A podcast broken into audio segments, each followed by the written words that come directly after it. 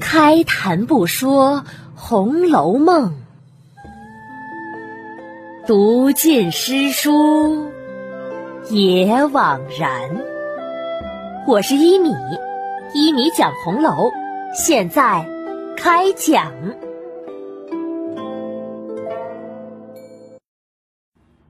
第三百八十二集，尤三姐私嫁柳二郎。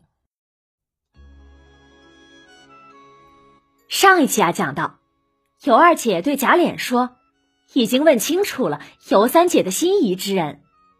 贾琏急着追问是谁呀？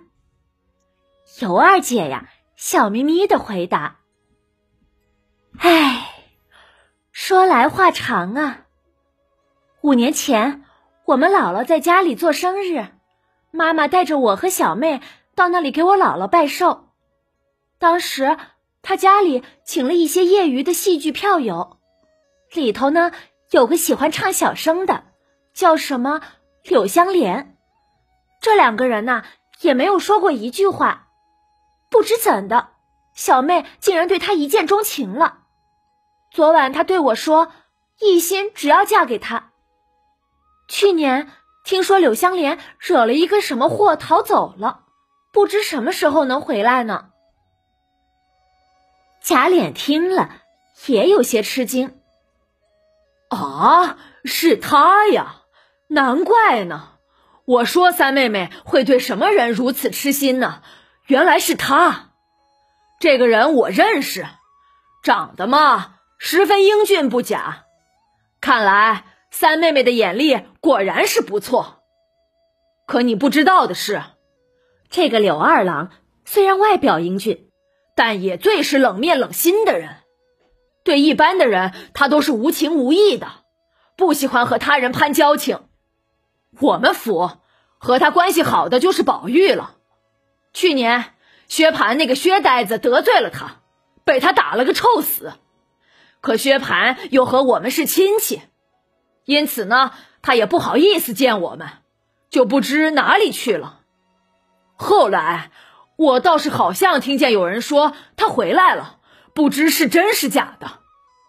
这事打听起来也容易，只要问问跟着宝玉的小厮就知道了。可倘或他没有回来，以这个人平踪浪迹的做派。谁知道他是几年还是几十年才能回来呀？果真如此，岂不是耽搁了三妹妹吗？尤二姐叹了一口气：“哎，我们这三丫头啊，就是个倔脾气，只要她说出来的，定不会改主意的。她说要等这个柳香莲，那是一定会等的，任人劝也是无用。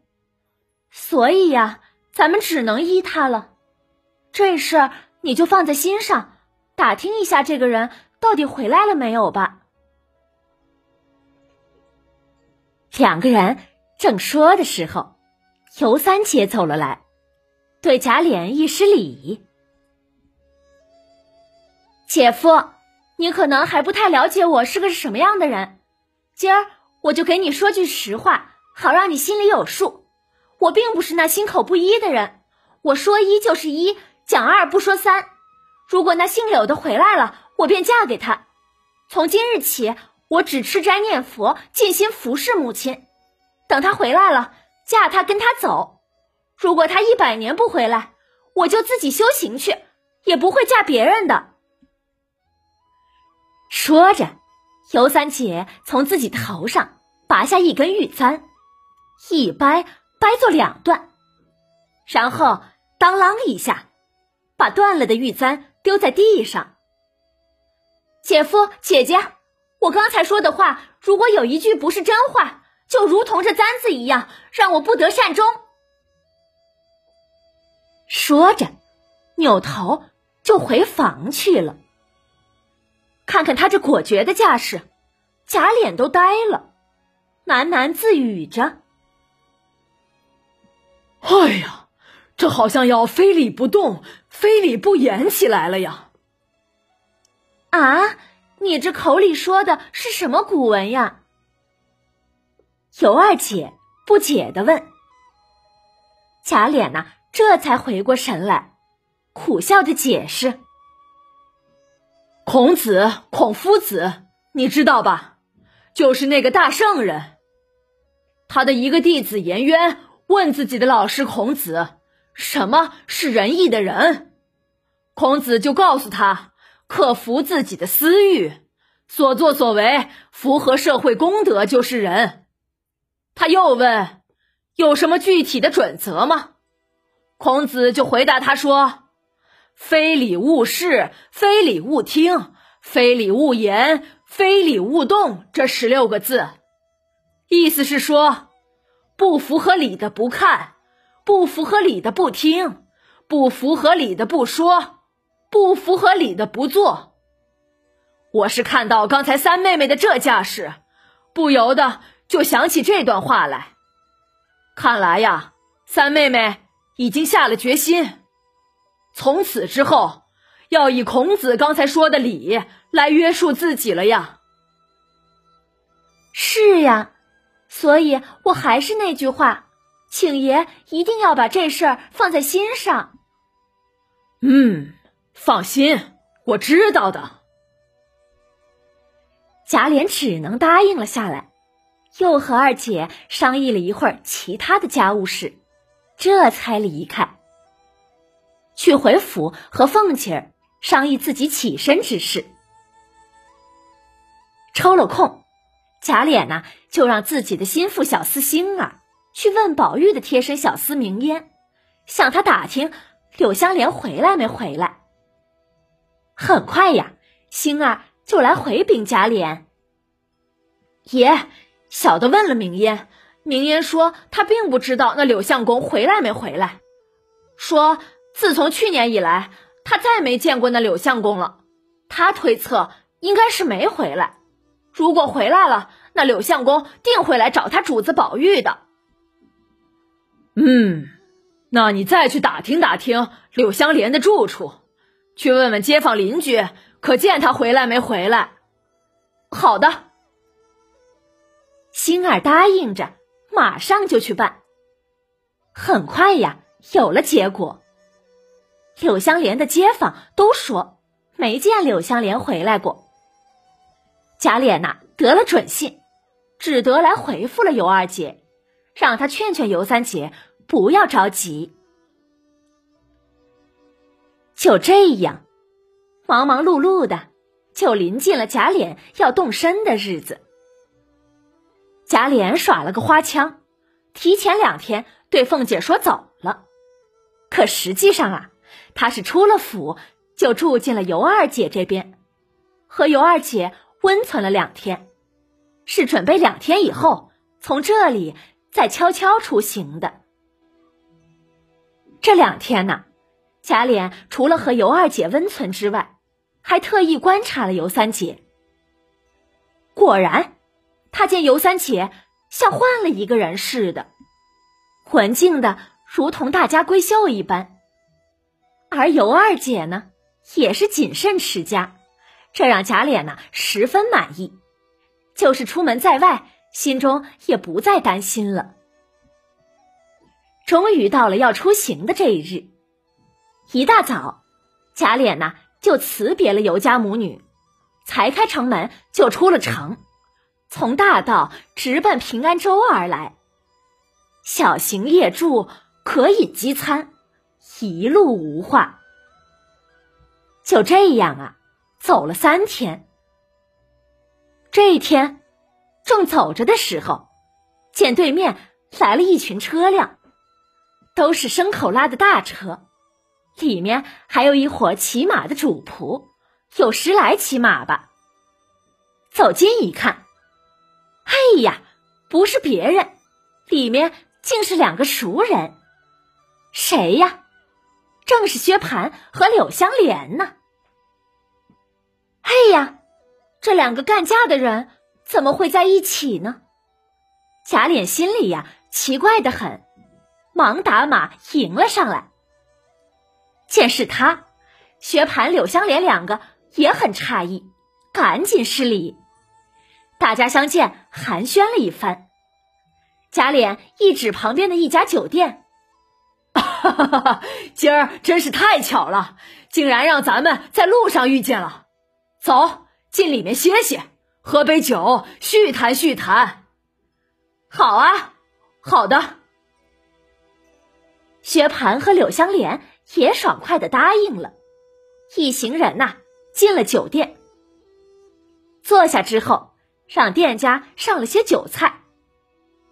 贾琏首先就问：“上次你们两个闹过之后，我们就想出面帮你们两个和解和解呢，谁知柳兄竟然踪迹全无。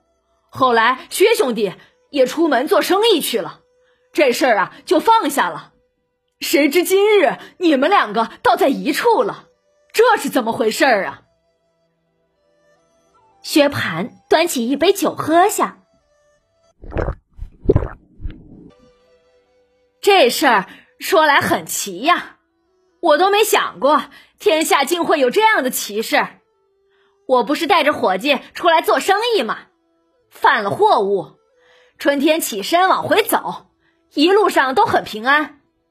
谁知前日到了平安州地界，不想却遇见了一伙强盗，把我的货物给劫了去。我正没有法子的时候，不想柳二弟从那边来了，他出手才把那伙贼人给赶散，夺回了货物，还救了我们的性命。我拿出银子谢他，他又不收，所以呢，我们就结拜为了生死的弟兄，结伴一路而来。莲二哥呀！我告诉你，从此以后，柳二弟和我就是亲弟亲兄的一般了。等会儿到前面岔口上，我们分路。他往南去，再走二百里，他一个姑妈在那儿，他去探望问候一下。我呢，先进京去安置好我的事，然后我要给他寻一所宅子，再寻一门好亲事，让他成了家，以后。大家就像亲人一样走动起来。贾琏一听这话，心中一动，就想到了尤三姐，想着如何开口为尤三姐来做媒。他是如何说的呢？欲知详情啊，请下一集继续收听一米播讲的《红楼梦》吧。本集讲完了，我们来讨论一个问题，那就是尤三姐为何会喜欢上柳香莲的？五年前，尤三姐和柳香莲有了一面之缘，就对她心中念念不忘。按道理，这可不该呀。就算那次他们见过一面，可按照当时的礼法，男女有别，柳香莲和尤三姐。肯定没有交谈过的，因此啊，对这个只是见过一面的男子，尤三姐何至于要非他不嫁呢？就算柳香莲貌若潘安，是个美男子，那尤三姐难道就是个肤浅的花痴吗？我想啊，答案一定不是的。可曹公这样写的目的又是什么呢？我想啊。大概有两层意思。第一层是现实的合理性。尤三姐的继父，也就是贾珍妻子尤氏的父亲去世之后，尤家就败落了。尤三姐接触的男人虽然形形色色，但很多男人都是不怀好意、贪图尤氏姐妹美貌的好色之徒，比如贾珍、贾蓉这些人。因此啊，尤三姐非常渴望一份真情。结果呢，她就看见了戏台上的小生柳香莲。戏台上的小生可是温文尔雅的青年公子啊，这让身处污泥中的尤三姐看到了亮光和希望。这才是他一眼就相中了柳香莲的真实原因。实际上啊，他看中的并不是柳香莲。而是那个戏台上的小生罢了。第二层，就是更深层次的意思了。本书一开篇，曹公就用大石头的话说了自己的文学创作观。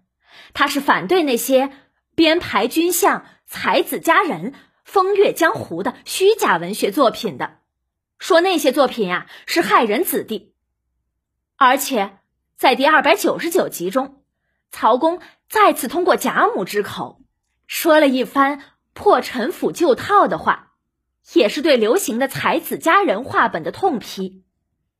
而尤三姐看上柳湘莲的这一段。就是曹公的特意安排，是用来证明自己以上论断的活生生的事例。这个关键点还在柳湘莲扮小生这点上面。曹公用尤三姐的悲剧，再次批判了那些胡编乱造的流行小说。尤三姐把自己的终身幸福托付给一个戏台上的小生，是无比可笑的。还没有开始。就注定了结果一定是个悲剧。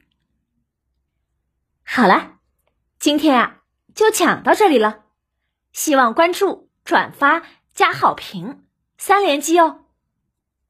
再见了，晚安。